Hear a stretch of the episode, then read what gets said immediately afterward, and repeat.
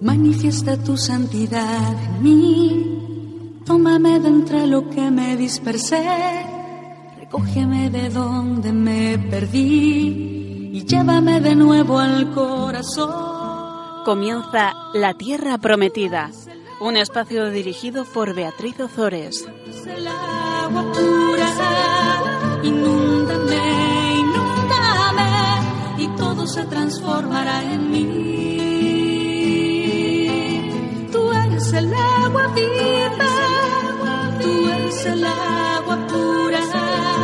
Inúndame, inúndame y todo se transformará en mí. Buenas tardes, queridos oyentes de Radio María. Aquí estamos con todos vosotros una vez más compartiendo la palabra de Dios en el programa La Tierra Prometida. Pues bien, a lo largo de todos estos programas hemos estado viendo cómo el pueblo de Israel se prepara para conquistar esta tierra, la tierra prometida, la tierra que Dios había prometido a nuestros padres Abraham, Isaac y Jacob. Por fin el pueblo de Israel está ya preparado.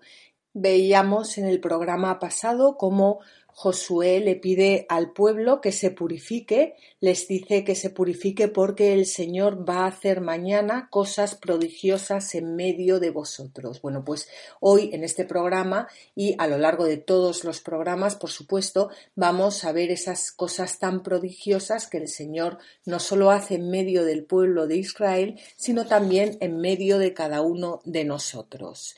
A los, sacerdotes Josué también les había pedido que levantaran el arca de la alianza y que pasaran delante del pueblo para guiarle en esa conquista. Recordad que el arca de la alianza contiene el maná, la vara de Aarón y la ley de Moisés y por supuesto representa la presencia de Dios en medio de su pueblo y es prefiguración tanto de la Virgen María como del sagrario. Ambos contendrán a Dios en su interior, la Virgen María en su seno, el sagrario en su interior. Pues bien, antes de continuar, vamos a, leer un punto del Catecismo de la Iglesia Católica, el punto 1222, que nos cuenta cómo el paso por el Jordán es prefiguración del bautismo. El bautismo es prefigurado en el paso del Jordán por el que el pueblo de Dios recibe el don de la tierra prometida a la descendencia de Abraham, imagen de la vida eterna. La promesa de esta herencia bienaventurada se cumple en la nueva alianza. Es cierto que anteriormente, cuando estuvimos explicando todo el Pentateuco, habíamos dicho que el paso por el Mar Rojo era prefiguración también del bautismo, y en efecto así es. Pero hay un texto de Orígenes que a mí me gusta mucho porque explica un poco la diferencia entre estos dos bautismos y antes de continuar con el programa me gustaría leerlo. En conformidad con estas palabras, también nosotros rezamos para obtener de Dios la capacidad de entender en sentido espiritual el paso del Jordán que realizó Josué, teniendo en cuenta lo que haría Pablo al respecto. No quiero que ignoréis, hermanos, que todos nuestros padres, que atravesaron el Jordán, todos fueron bautizados en Josué con espíritu y con agua. Pero Josué, que sucedió a Moisés, era figura de aquel que había sucedido con el mensaje evangélico a la economía de la ley, es decir, de Jesucristo. Porque, si bien todos aquellos fueron bautizados en Moisés con la nube y con el mar, su bautismo tuvo algo de amargo y salado, presos como estaban todavía, del miedo de sus enemigos, hasta el punto de gritar contra el Señor y de decir a Moisés ¿Acaso no había sepulturas en Egipto para que nos hayas traído a morir en el desierto? El bautismo de Josué, en cambio, es bien distinto y bajo muchos aspectos superior a aquel en el río verdaderamente dulce y fresco, puesto que el culto de Dios está mejor clarificado y ha tomado el ordenamiento conveniente. El arca de la alianza del Señor, nuestro Dios, y los sacerdotes y levitas van a la cabeza, mientras que el pueblo va a continuación de los ministros de Dios, lo cual significa que siguen a los que han comprendido el precepto divino relativo a la virginidad. Por eso Josué dice al pueblo Purificaos, pues el Señor va a hacer mañana cosas prodigiosas en medio de nosotros. Con todo esto que hemos visto hasta ahora, yo creo que podremos entender mejor los versículos que siguen y que se proclaman en la liturgia reviviendo el paso del Jordán. Esto es muy importante porque estos son los primeros versículos del libro de Josué que son proclamados en la liturgia de la Iglesia. ¿Cuándo se proclaman? Se proclaman en el tiempo ordinario del año impar, el jueves de la semana 19.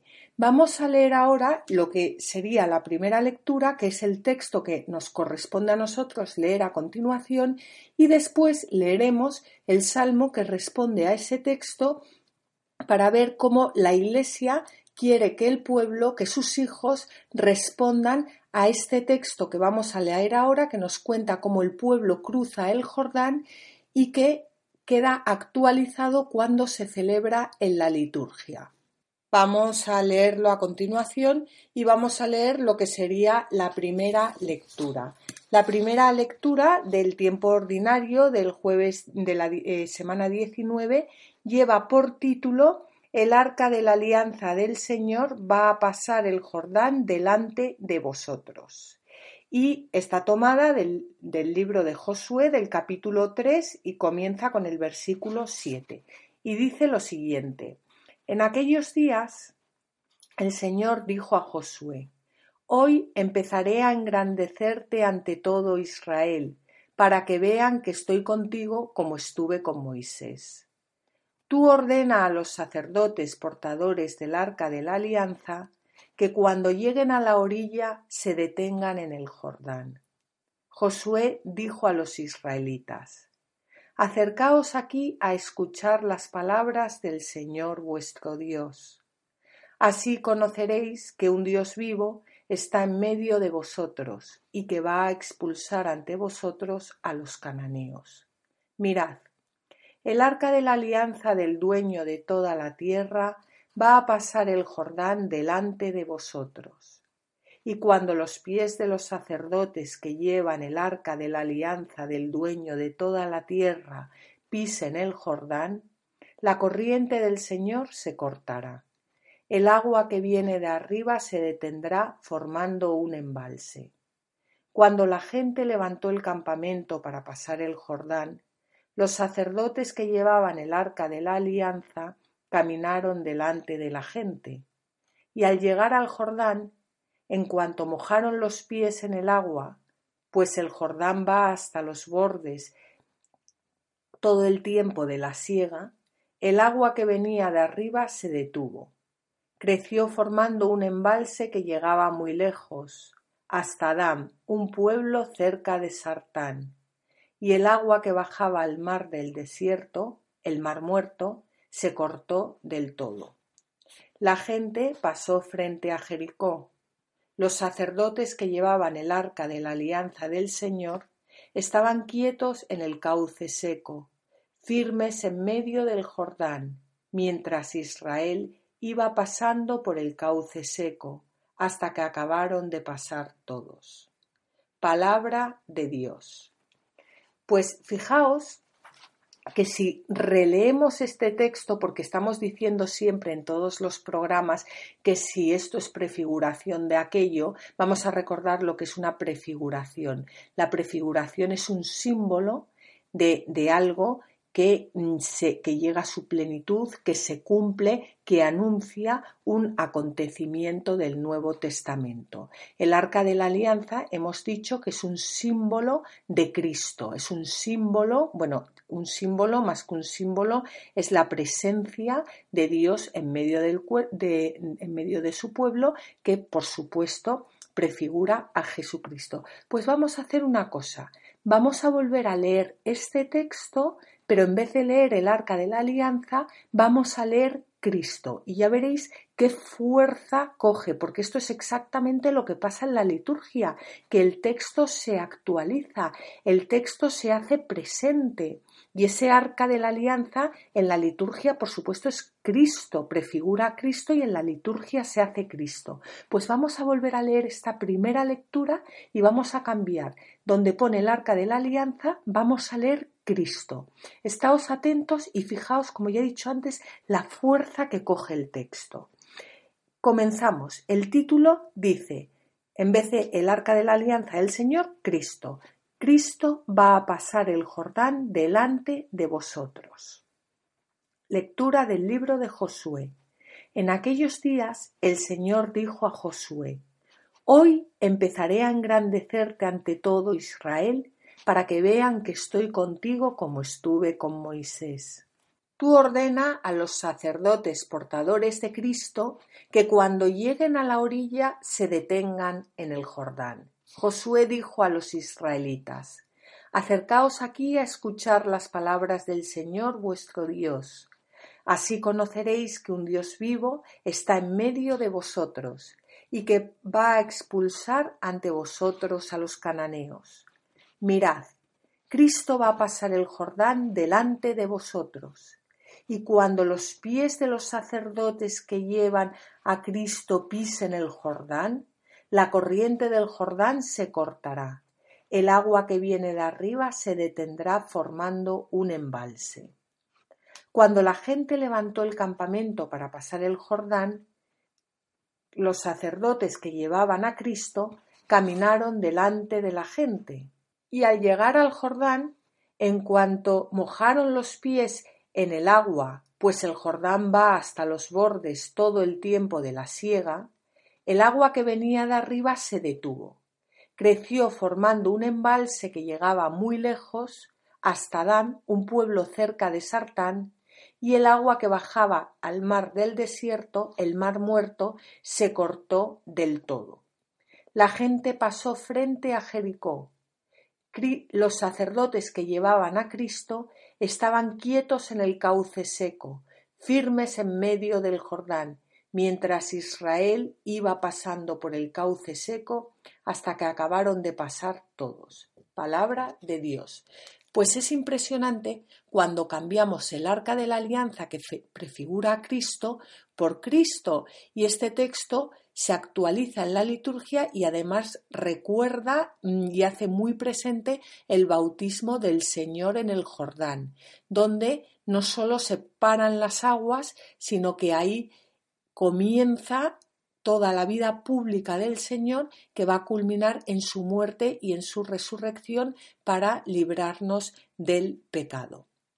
Bueno, pues esto yo creo que es un texto impresionante, es un texto, como hemos dicho, que se proclama en la liturgia y lo que el pueblo responde a este texto cuando lo escucha, que es el, salmo responsorial, es aleluya, es decir, alabemos al Señor. Y fijaos ahora cómo el salmo responsorial coge fuerza y, coge significado, porque dice lo siguiente, cuando Israel salió de Egipto, los hijos de Jacob de un pueblo balbuciente, Judá fue su santuario, Israel fue su dominio.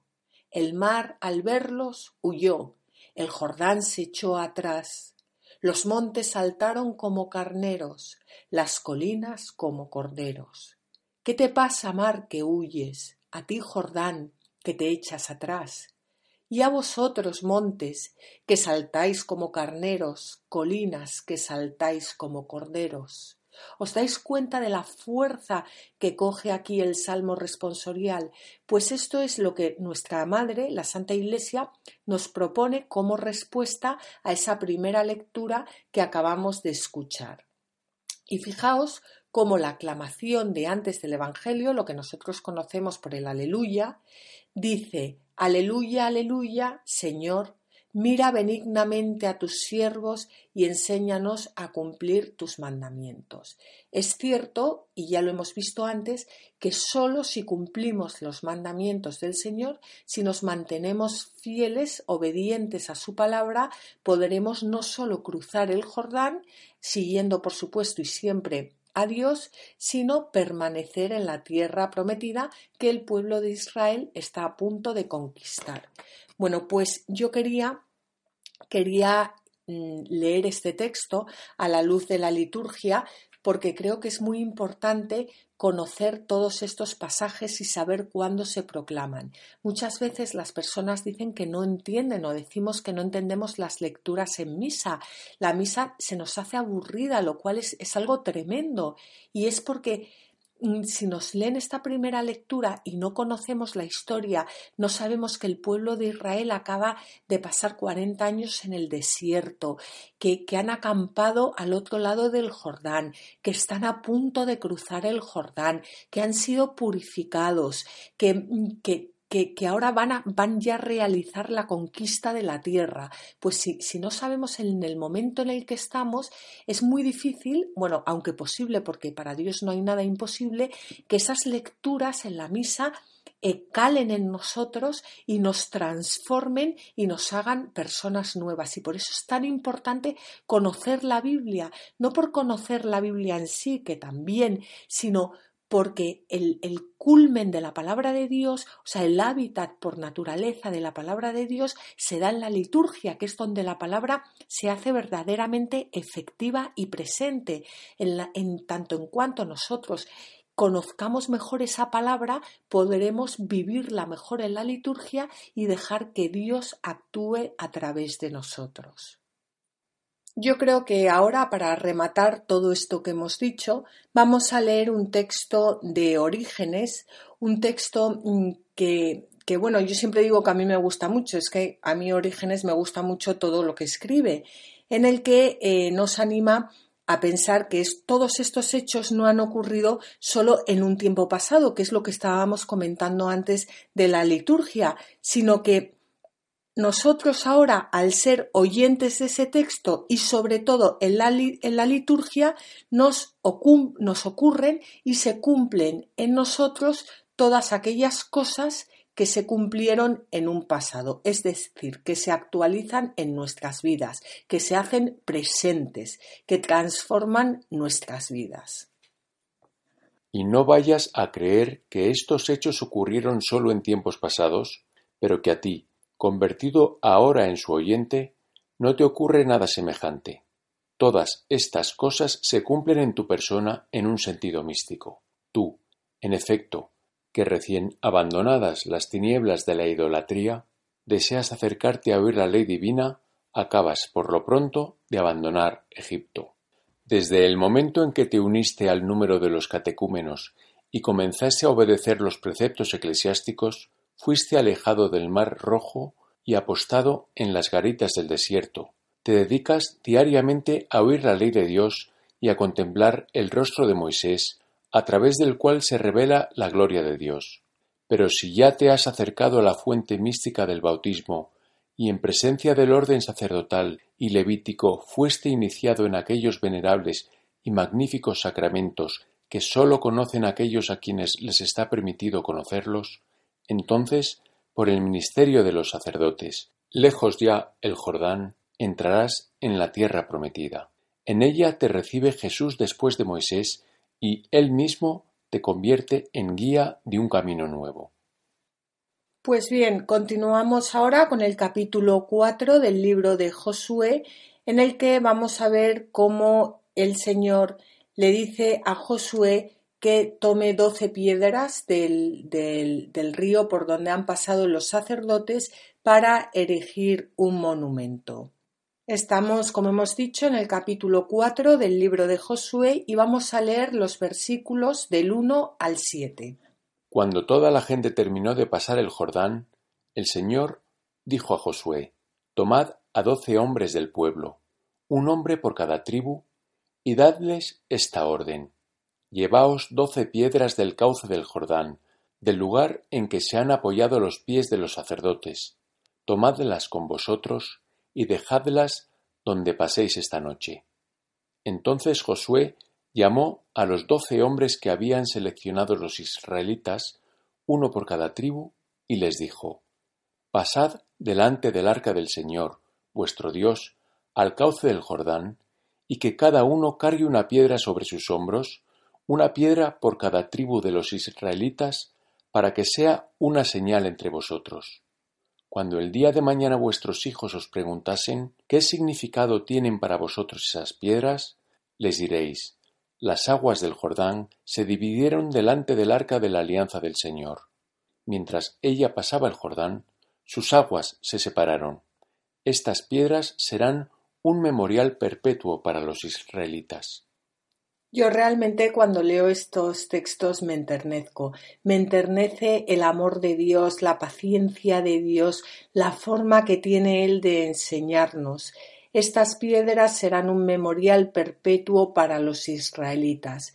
No solo Él va dirigiendo toda la historia, sino que además nos va dando las claves tanto al pueblo de Israel como a nosotros en nuestra vida para que eh, para que erijamos monumentos memoriales con algunas cosas que nos han pasado a lo largo de nuestra vida y que cuando llegan momentos de duda o cuando llegan eh, momentos de, de, de, lo que sea, podamos volver a ellas y hagamos un memorial para recordar cómo Dios ha estado siempre con nosotros y cómo Dios pasa delante de nosotros cómo Dios nos guía, cómo Dios nos guía en todos los acontecimientos de nuestra vida. Y vamos a ver qué ocurre ahora cuando los sacerdotes que llevaban el, el arca de la alianza salen del agua del Jordán.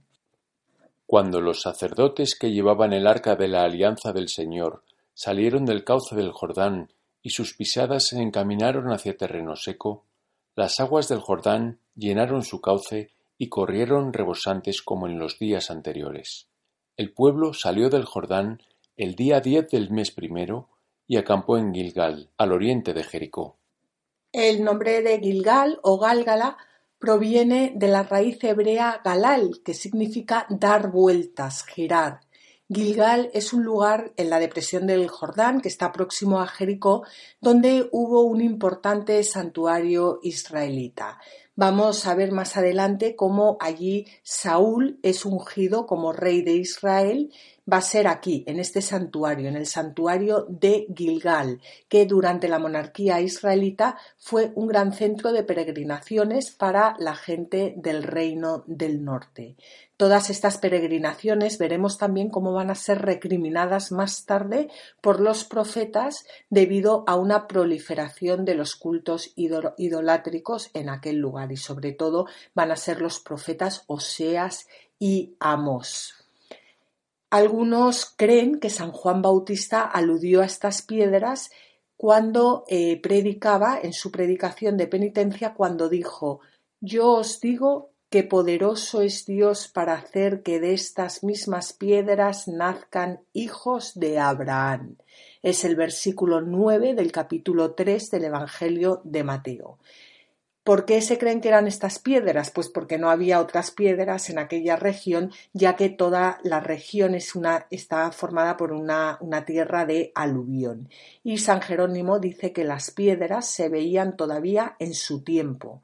Una iglesia cristiana se levantó más tarde en aquel lugar y se han conservado algunos restos hasta nuestros días de esta iglesia. Bueno, pues todo esto es el monumento del, de Gilgal. Vamos a hacer aquí ahora, si os parece, un pequeño descanso y continuamos después con lo que ocurre en este gran monumento en el que el pueblo de Israel va a ser circuncidado.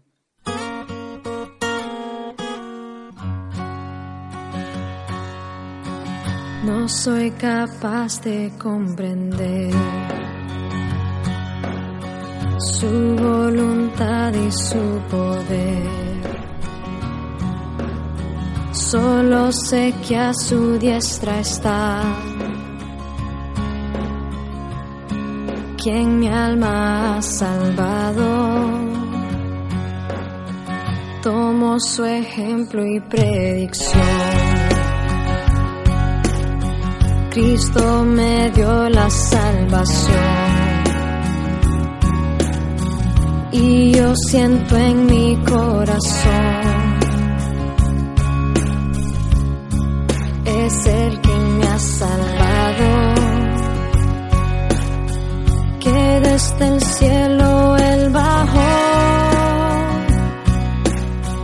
Y por el pecador murió suena extraño si tú no conoces a quien me ha salvado.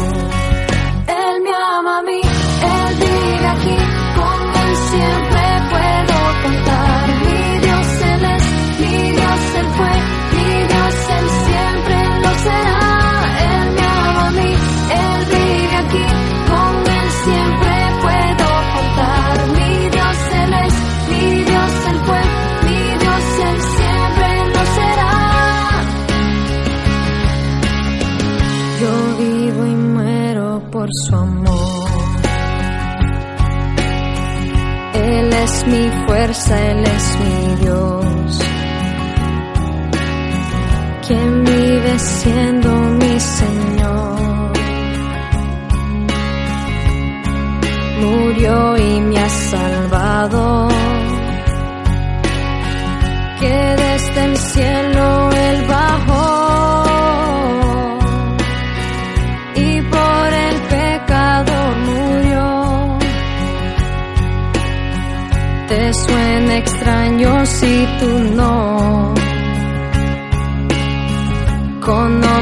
Conoces a quien me ha salvado.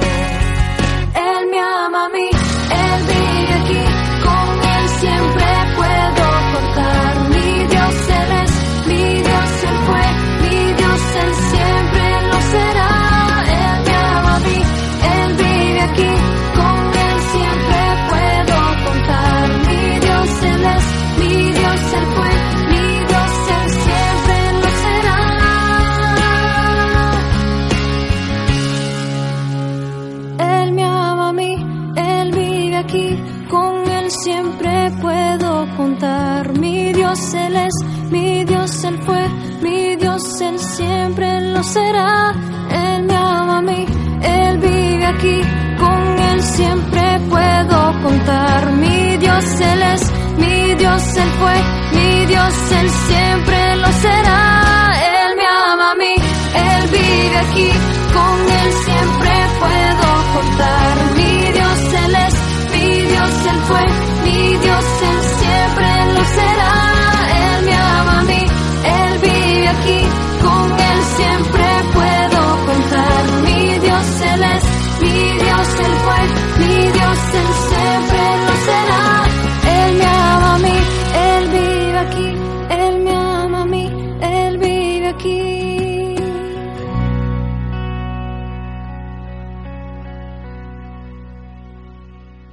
Queridos oyentes de Radio María, continuamos en el programa La Tierra Prometida. Soy Beatriz Ozores y estábamos hablando de cómo el pueblo de Israel acaba de cruzar las aguas del Jordán.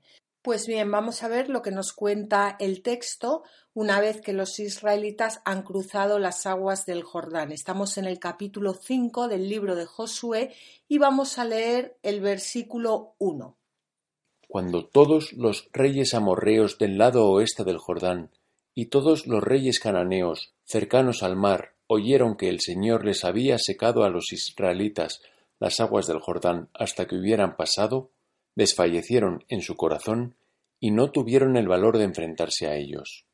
Realmente esto es lo que ocurre hoy en día y por eso es tan importante que los cristianos vayamos a evangelizar, porque si de verdad podemos escuchar, si las personas pueden escuchar como escucharon aquellos reyes amorreos del lado oeste del Jordán y todos los reyes cananeos cercanos al mar, y al igual que ellos, si todo, si todo el mundo pudiera escuchar cómo el Señor ha sacado al pueblo de Israel de las aguas del Jordán y cómo nos ha sacado a cada uno de nosotros, pues mucha gente desfallecería en su corazón y no tendrían valor para enfrentarse pues a la iglesia.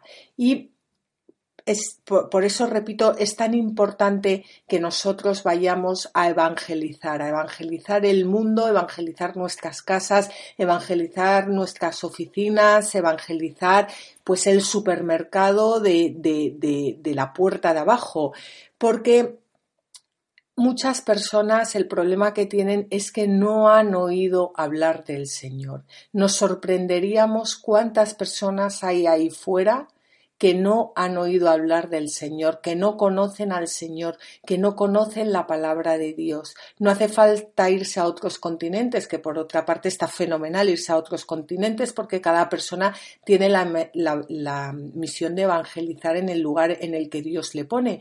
Pero lo digo porque muchas veces hay gente que te dice pero ¿cómo, eh, qué, qué, puedo hacer yo? Pues, pues bajar al supermercado y hablar del Señor, ir a la peluquería y hablar del Señor, porque de verdad que hay muchísimas personas ahí fuera que viven alrededor de nosotros a quienes nadie les habla de Dios, que no entienden, no, no conocen la diferencia entre una y otra religión, piensan que todos los dioses con minúscula son iguales y lo equiparan al Dios con mayúscula, y es, no es porque sean ni buenos ni malos, es porque, porque les falta, les falta pues que, que personas como nosotros y como mm, y bueno, como nosotros quiero decir en el sentido de que, de que conocemos o nos hemos acercado a la palabra de Dios, vayamos a proclamarla por ahí.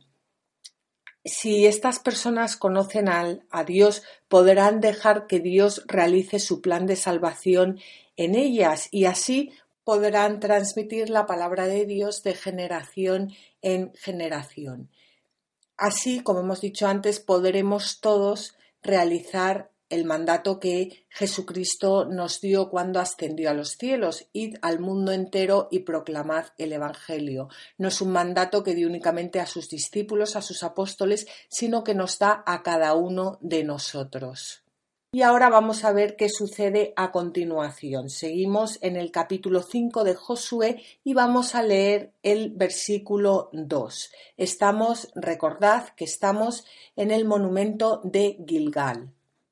En aquel tiempo dijo el Señor a Josué, Hazte unos cuchillos de pedernal y circuncida de nuevo a los israelitas. Josué se hizo unos cuchillos de pedernal y circuncidó a los israelitas en la colina de Aralot. Cuando terminó de circuncidar a toda aquella gente, se quedaron en el campamento donde estaban hasta que se restablecieron. La circuncisión se practicaba en los pueblos semitas como rito de iniciación a la madurez y entre los israelitas se realiza el octavo día del nacimiento y tiene un sentido eminentemente religioso como signo distintivo de la pertenencia al pueblo de Dios. Estar circuncidado, y esto es muy importante, es una de las condiciones que se imponen explícitamente para poder celebrar la, Pascua. Perdón. Vamos a leer a continuación un comentario de Orígenes que nos habla de esta necesidad de la circuncisión para poder celebrar la Pascua. Antes de la circuncisión no podía celebrar la Pascua así como tampoco comer carne de cordero inmediatamente después de la circuncisión, antes de curarse. Sin embargo, una vez ya curados, según se dice, celebraron la Pascua los hijos de Israel en el día catorce del mes. Ves, por lo tanto, que nadie impuro celebra la Pascua, nadie sin circuncidar, sino todo aquel que haya sido purificado y circuncidado, como explica el apóstol cuando dice, porque Cristo, nuestra Pascua, ha sido inmolado. Por ello, celebramos esta fiesta no con la levadura antigua, no con la levadura de la maldad y la indignidad, sino con los ácimos de la sinceridad y la verdad. Aquí el pueblo de Israel ya ha sido purificado, ya ha cruzado el Jordán, ha sido circuncidado y ahora sí que está preparado para celebrar la Pascua. Vamos a parar aquí el programa porque mm, viene un texto maravilloso que yo os lo quiero leer ya en el siguiente programa. Es impresionante. Es, es, un texto que se celebra también en la liturgia en el cuarto domingo de Cuaresma del año C y que, como ya os digo, vamos a leer en el próximo programa porque, bueno, no quiero adelantarlos, vais a quedar impresionados. Así que vamos a dejar lo que continúa para el programa siguiente y vamos a saludar a don Alfonso Sanz, que lo tenemos de nuevo con nosotros al otro lado del teléfono. No lo tenemos aquí en persona, pero lo tenemos al otro lado del teléfono. Buenas tardes, don Alfonso, muy buenas tardes y de nuevo muchísimas gracias por dedicarnos su tiempo y por estar, por pasar este rato con, todos nosotros, con todos los oyentes de Radio María. Buenas tardes, Beatriz, eh, a ti y a todos los oyentes.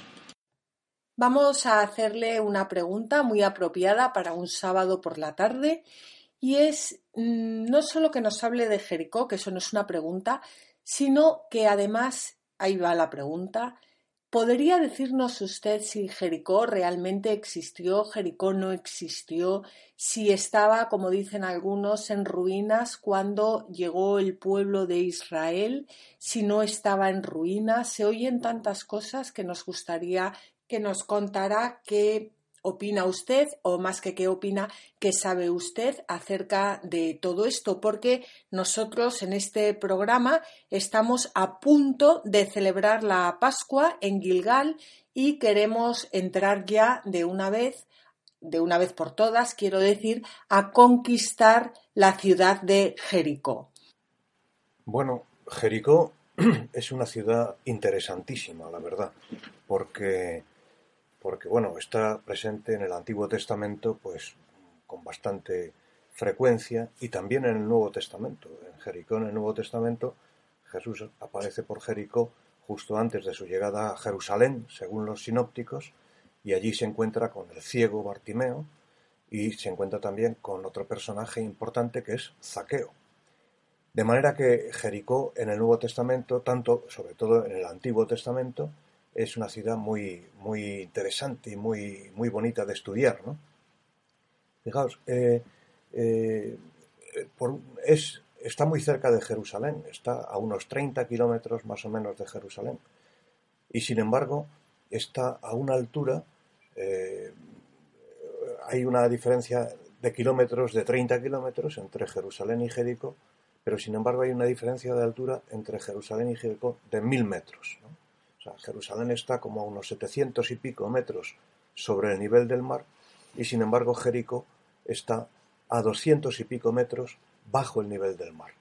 De modo que, aunque la distancia en kilómetros es muy corta, la, diferencia de altura es enorme. Por eso, eh, para ir de Jericó a Jerusalén hay que subir, es subir a Jerusalén. Eh, mm, Jericó es una ciudad muy antigua. Eh, probablemente he oído afirmar que es la, más, la ciudad más antigua de la Tierra constantemente habitada, o sea, no, que, sigue habitada y ha estado habitada constantemente durante unos 11.000 años. De modo que estamos hablando de una ciudad vieja, vieja, vieja. ¿eh? Eh, por otro lado, mm, tiene fama en Jericó es un, como un oasis, es un sitio muy paradisiaco, ¿no?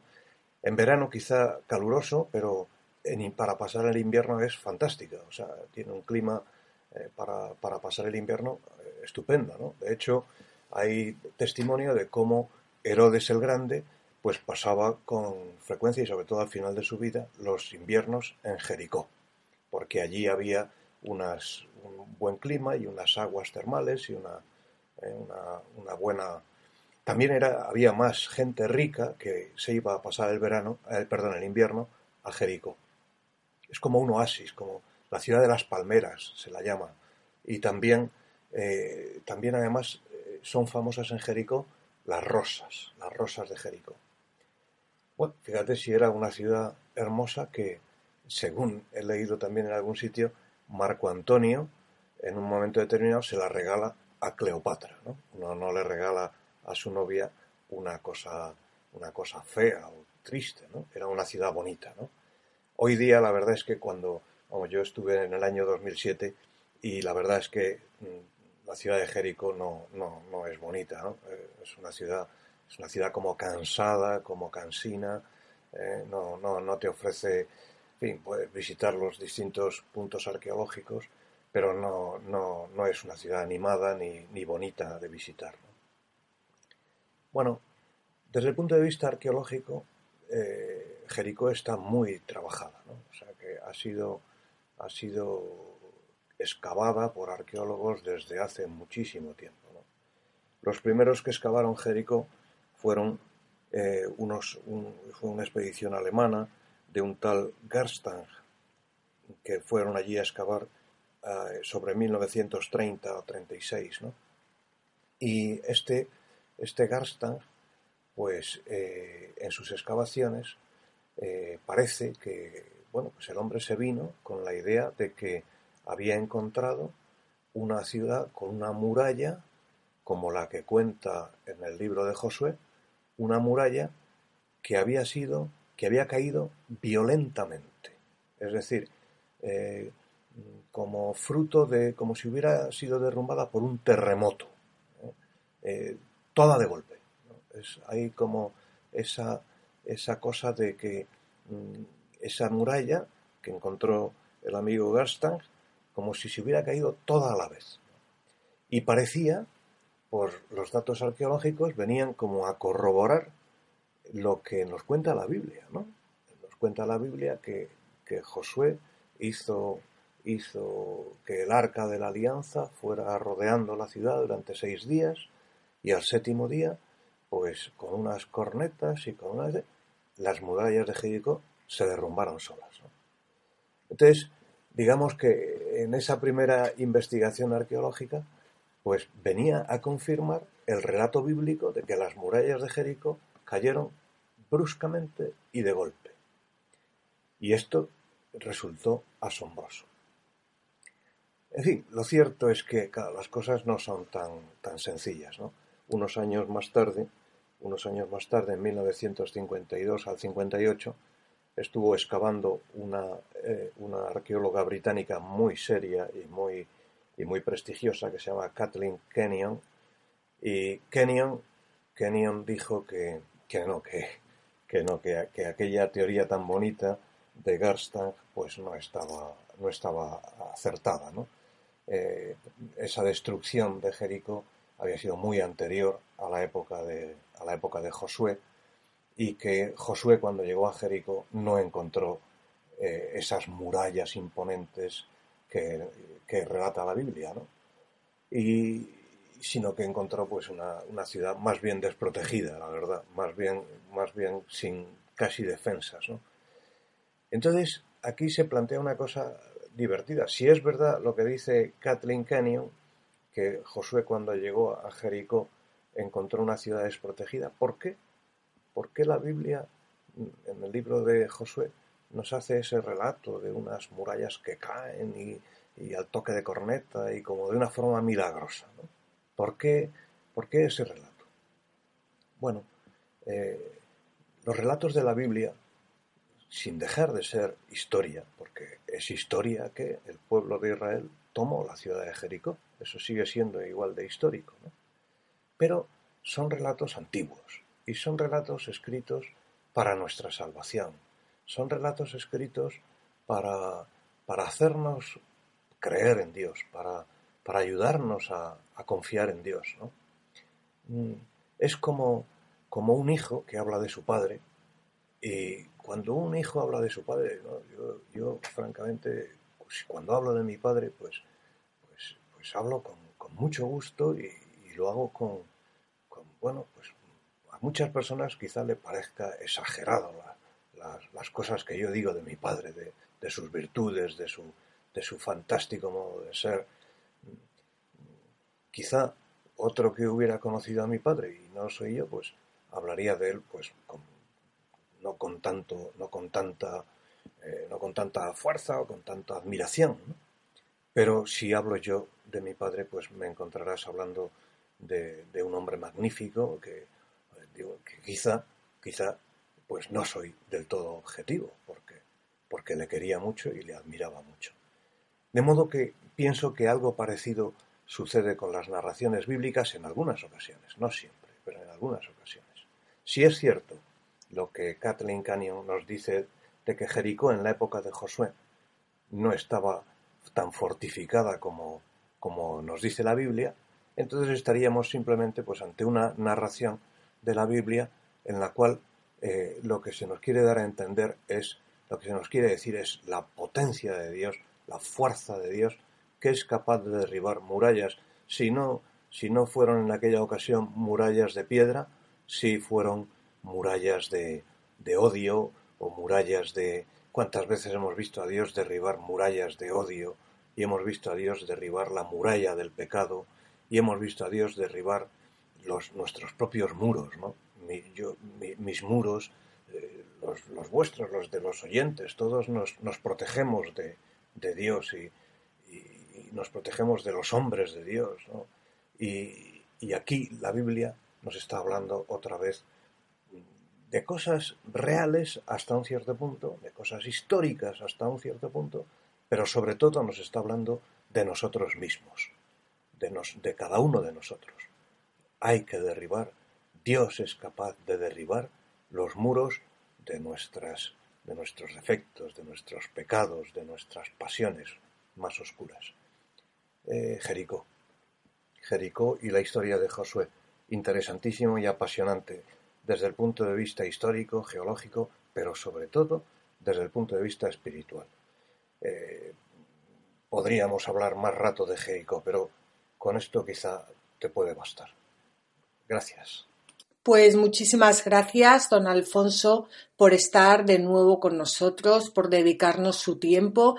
Le doy las gracias en nombre de todos los oyentes de Radio María. No, por Dios, muchas gracias a ti y muchas gracias a todos los oyentes, porque siempre es un placer para mí hablar en esta cadena tan, tan hermosa de Radio María. Bueno, pues después de esta intervención que acabamos de tener de don Alfonso Sanz, vamos a ir concluyendo el programa, que como ya os digo, continuaremos dentro de 15 días con la toma de Jericó, con la celebración de la Pascua y la toma de Jericó. Llevaremos la celebración de la Pascua a la liturgia, la proclamaremos en la liturgia y la haremos actual a través de la liturgia. Muchísimas gracias a todos vosotros por estar de nuevo aquí en este programa de la Tierra Prometida. Ya sabéis que si queréis escribirnos podéis hacerlo por correo electrónico a la tierra prometida Y como siempre, os animamos a que cojáis vuestras Biblias porque en los libros sagrados el Padre que está en los cielos sale amorosamente al encuentro de sus hijos para conversar con ellos. Mis rocas ya no harán daño a nadie, mis montes se harán camino para todos. Mi pasto abundante medicina será para todo el que coma de mí. Yo seré la tierra que emana leche y miel. Así concluye en Radio María La Tierra Prometida con Beatriz Ozores. Tú eres el agua pura, inúndame, inúndame y todo se transformará en mí. Tú eres el agua vivir